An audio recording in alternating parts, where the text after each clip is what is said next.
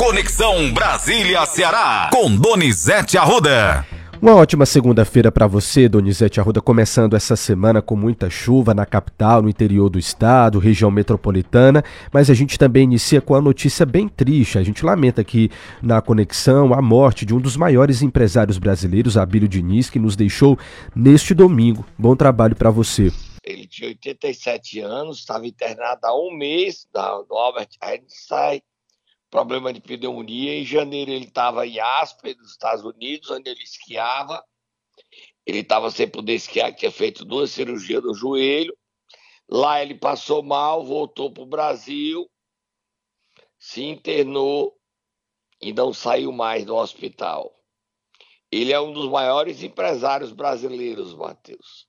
Ele foi sequestrado em 89, foi ele que criou o Grupo Pão de Açúcar, hipermercado, lá atrás, para quem se lembra, os mais antigos, o Jumbo, o Extra, que hoje não acabou, vendeu para o grupo Cassinô, que depois se associou a Casas Bahia, recomprou e hoje ele é, com sua família, um dos maiores acionistas do Mundial Carrefour, Matheus.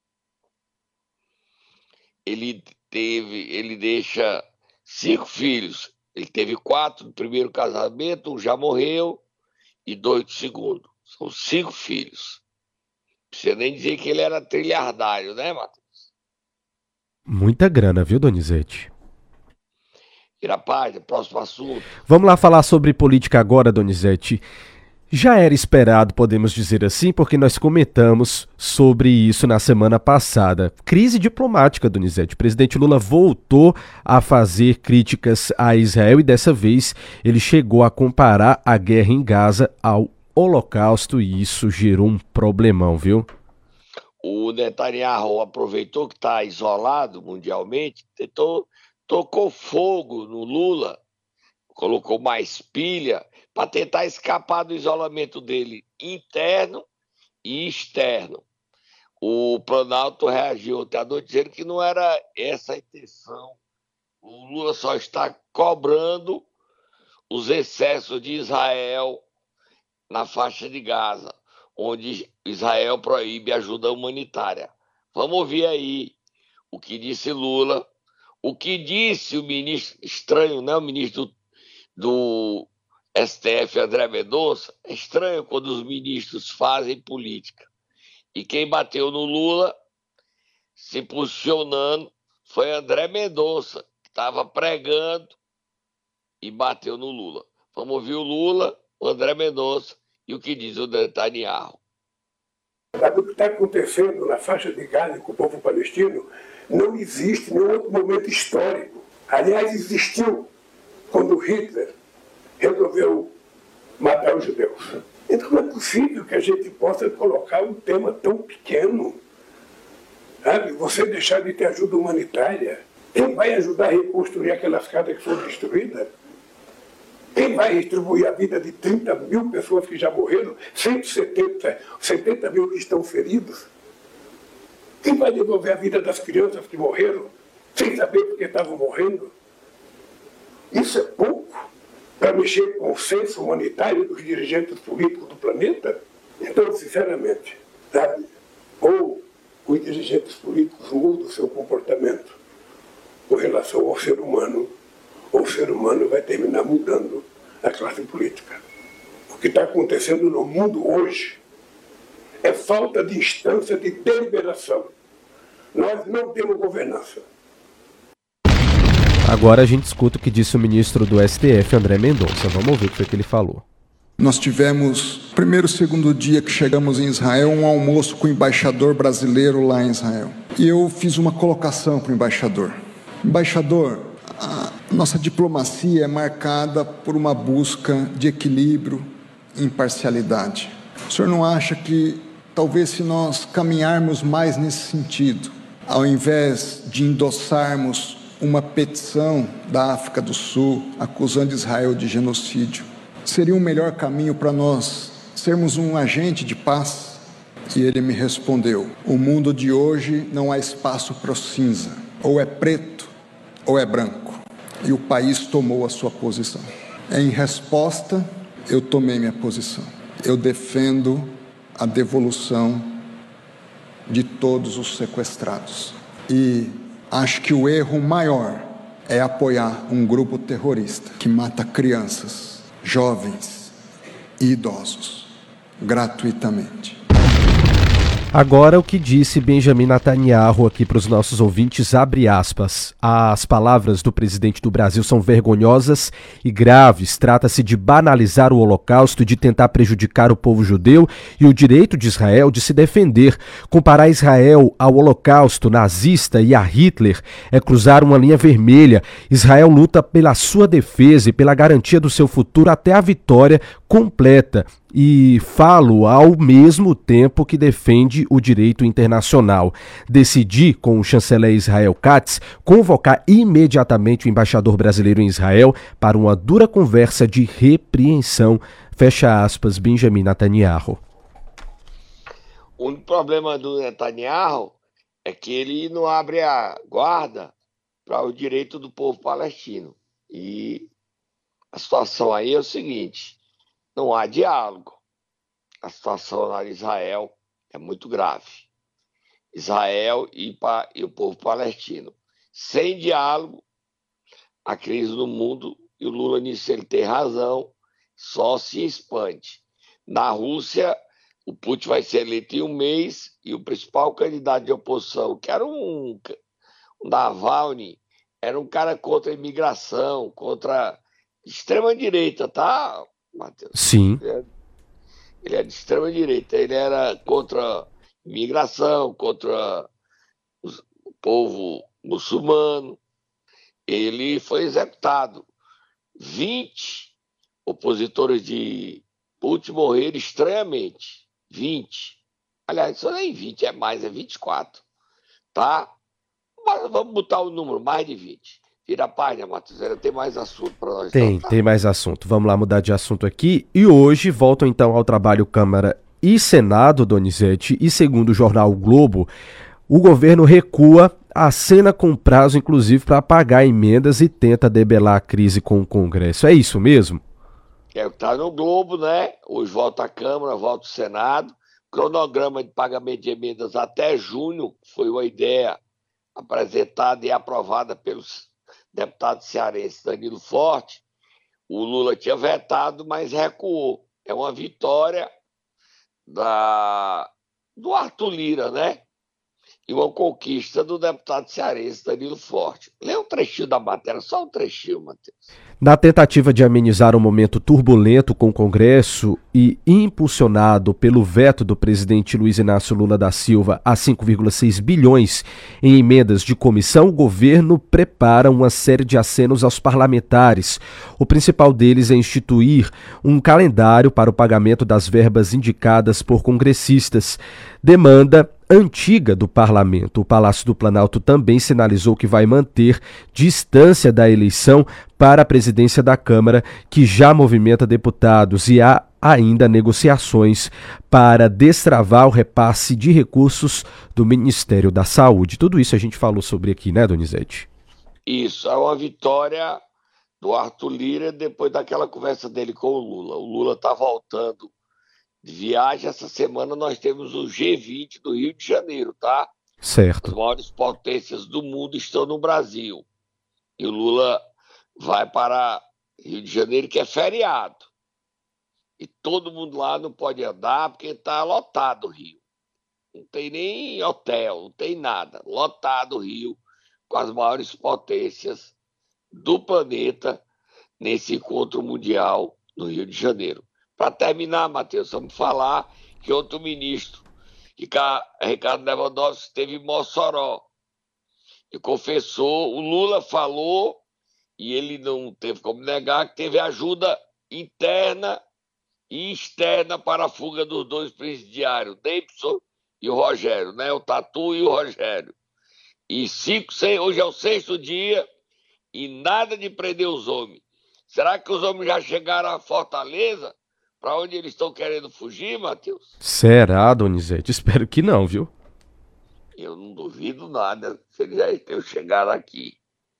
Eles vão passar pelo Aracati. O caminho deles é esse. Chegar ali e fugir.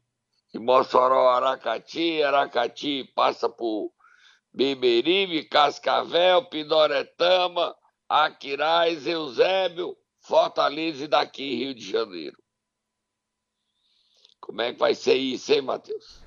Como é que vai ser isso, Donizete? Mas vamos lá ouvir o ministro para a gente terminar aqui rapidinho. Ele falou sobre uma possível falha aí no sistema de monitoramento, porque me parece que apenas uma câmera de segurança acabou registrando a saída dos presos. Ele foi questionado por isso. quebradas, Matheus. Pois é. O, o, vídeo não dava para ver nada, era só a bolinha branca. Já pensou, Donizete? A gente vai escutar agora. Ele foi questionado por um repórter. Vamos ouvir. Justiça conhecimento das falhas no sistema de monitoramento, tanto interno quanto externo do presídio? É, bom, é, claro, na minha gestão, nenhuma informação oficial veio, pelo menos a tempo, e com relação a esse presídio de Mossoró, certo? Não tivemos nenhuma informação. Se tivesse vindo, oportunamente, teria sido corrigido, obviamente. Ele não sabia, Donizete, em tese, mas ele também falou sobre as investigações. Flávio Dino, né? É mais ou menos isso. É mais ou menos isso. E Flávio Dino já recebeu o problema, não resolveu e ele passa para frente. Flávio Dino, que hoje retorna ao Senado e apresenta uma proposta para sair do Senado, ele vai assumir o Supremo, que juiz desembargador que cometeu uma falha, uma ilegalidade, não será aposentado e sim demitido proíbe a aposentadoria de juízes e desembargadores. É mais um assunto, é mais uma matéria polêmica que chega ao Congresso Nacional. Vamos beber águazinha e a gente volta já, Matheus. Vamos lá então tomar uma água, Donizete. Momento Nero! Vamos lá, Donizete. O que, é que você vai querer acordar nesta segunda-feira? O presidente do TCE, Tribunal de Contas do Estado, conselheiro Holden Queiroz. Vai, Tata, acorda o conselheiro Holden.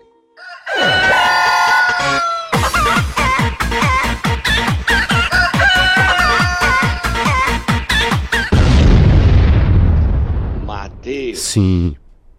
Bota o bonequinho, bota.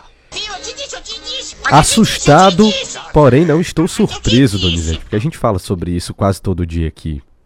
Comigo é, foi ou será?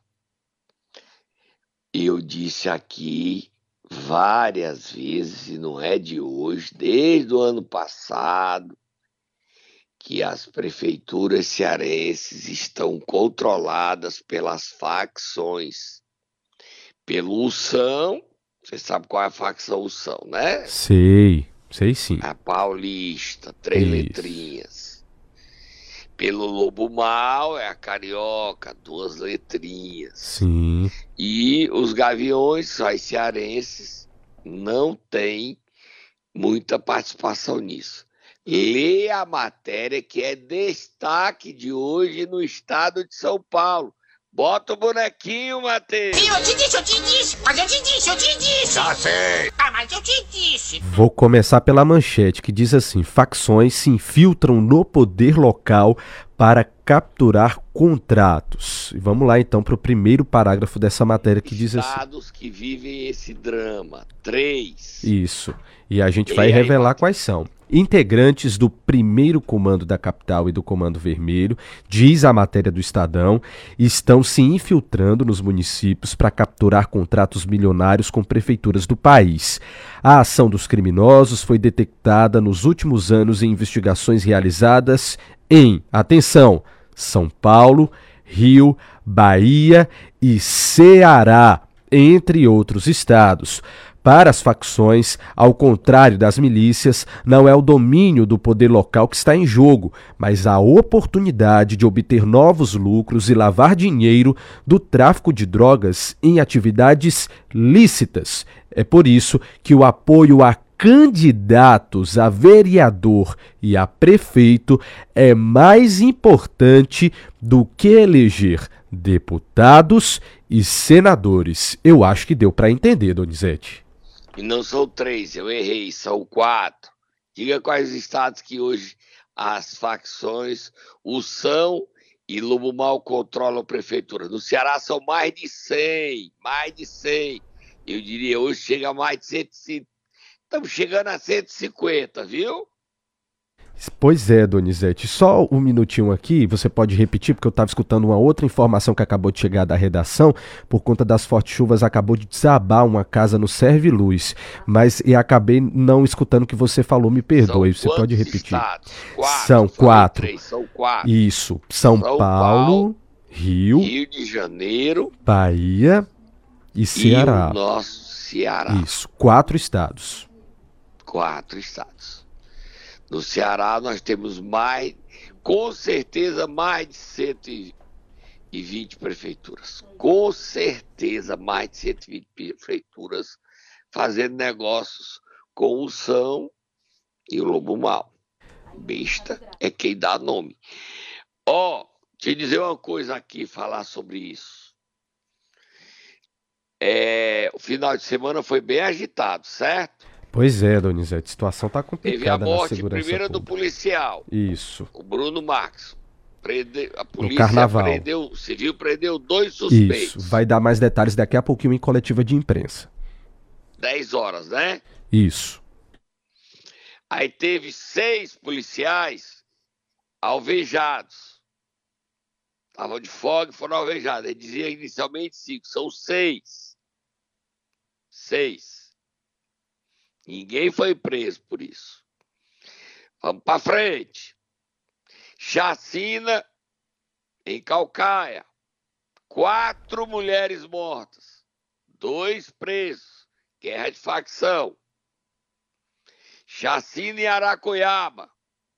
Morto o secretário Kennedy Guedes, o galego, que assumiu a secretaria de infraestrutura do município em janeiro. Morto o, empresário Pequi, executado com mais 27 tiros. O farmacêutico João Pedro, 23, 24 anos, tinha acabado de se formar, estava no lugar errado.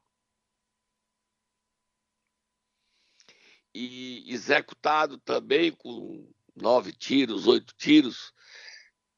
O namorado, a gente chamou de genro, mas porque ia casar, o namorado da filha do vice-prefeito Elda Paz de Aracoiaba. As suspeitas da polícia em Calcaia, não há muita dúvida, guerra de facção. Em Aracoiaba, duas linhas de investigação.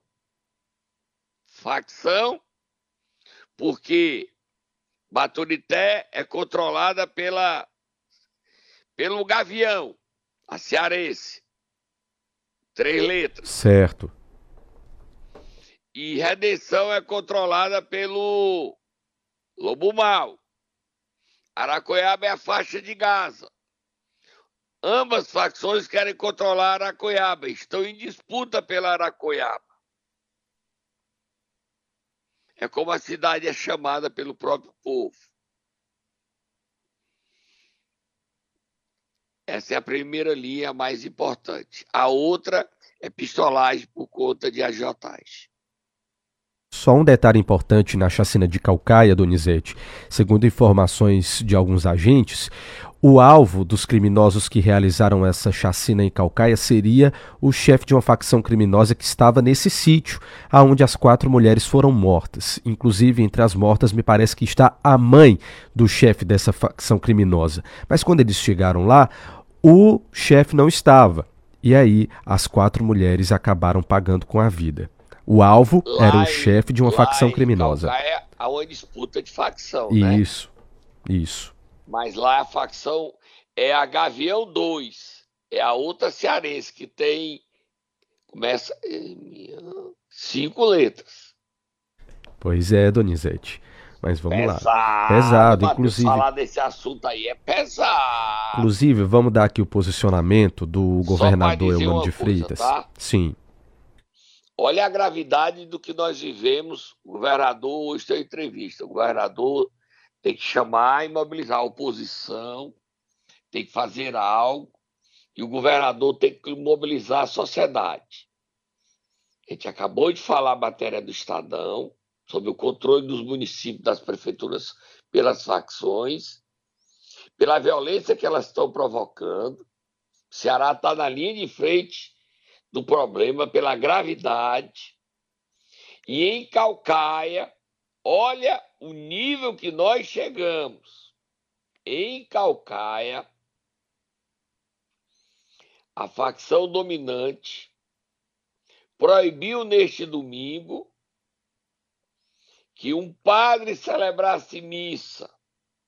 Chegou para ele e disse: se o senhor for celebrar missa, o senhor morre. Proibiram que um pastor fizesse um culto.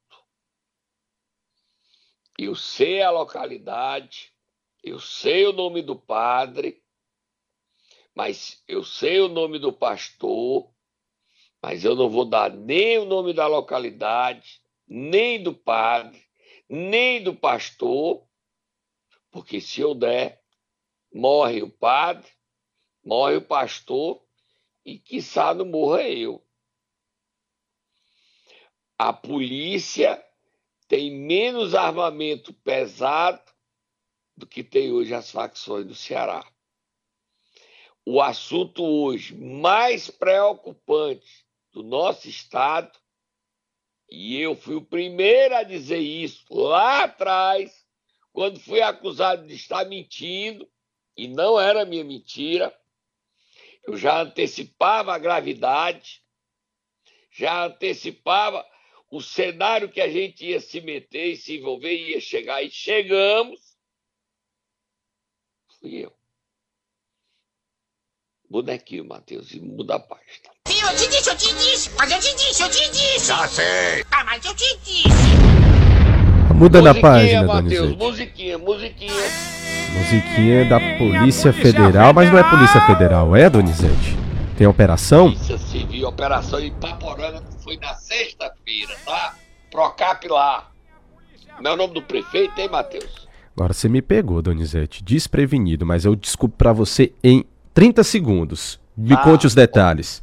Não, teve operação lá, desvios, irregularidades, denúncias, aquilo que o Procap faz bem, investigando coisas erradas em Ipaporanga, certo? E aí, Certo, Matheus, vamos lá. O nome do prefeito: aqui. Antônio Amaro Pereira, tá? Prefeito de Tá. Ipaporanga. Eu estou pedindo aqui um apelo que é feito lá de.